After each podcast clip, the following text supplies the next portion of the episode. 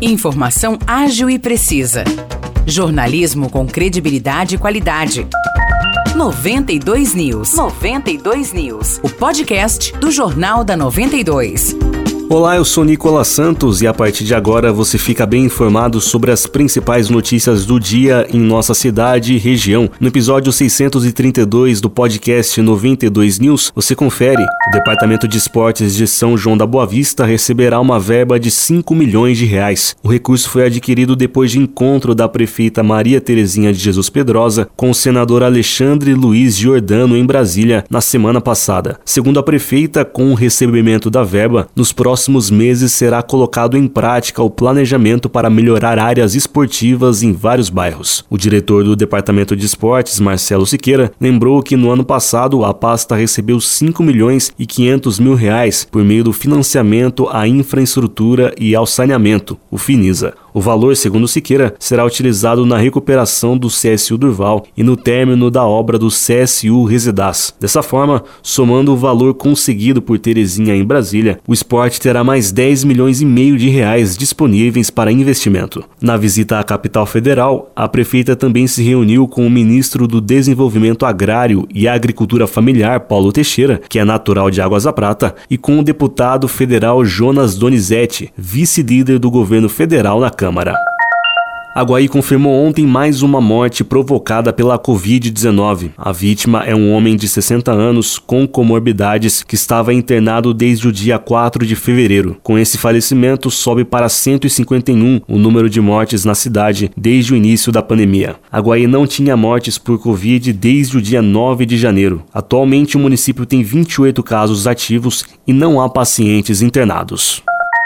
Águas da Prata divulgou a programação do Carnaval 2023. No sábado, dia 18 de fevereiro, às 7 da noite, haverá a seresta de carnaval na estação ferroviária. No dia 19 de fevereiro, domingo, a atração é o Prata Folia em Família, na Praça da Bandeira, das 3 às 6 da tarde. O evento contará com uma matinê e com concurso de fantasias. Na sequência, das 7 às 11 da noite, o público pode curtir hits do carnaval com o DJ Chocolate. Na segunda-feira, dia 20, tem a apresentação de Taila e Banda, das 9 da noite até a meia-noite, na Praça da Bandeira. No repertório, músicas carnavalescas. E na terça-feira, dia 21, acontece a Feira Gastronômica de Carnaval, também na Praça da Bandeira, das 3 às 6 da tarde. A feira contará com os expositores de alimentos e com uma matinê. E fechando a programação de carnaval em Águas da Prata, tem o Samba do Povo, das 7 às 10 da noite. A prefeitura informou que nos eventos na Praça da Bandeira, seguranças farão uma revista. Não será permitida a entrada de cooler nas atrações. E a renda da praça de alimentação dos dias 19 e 20 de fevereiro será destinada às entidades da cidade.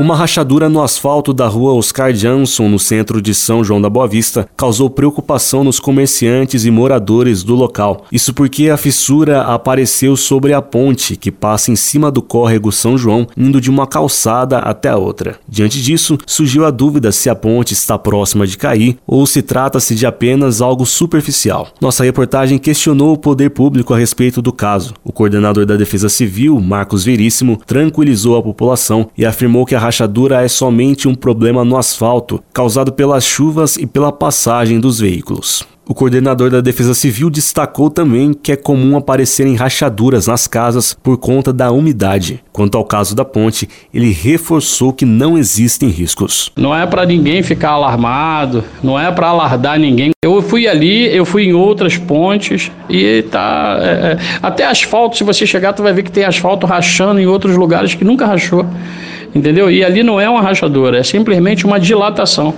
do solo com a, a, a parte mecânica que é o, a, a estrutura de concreto.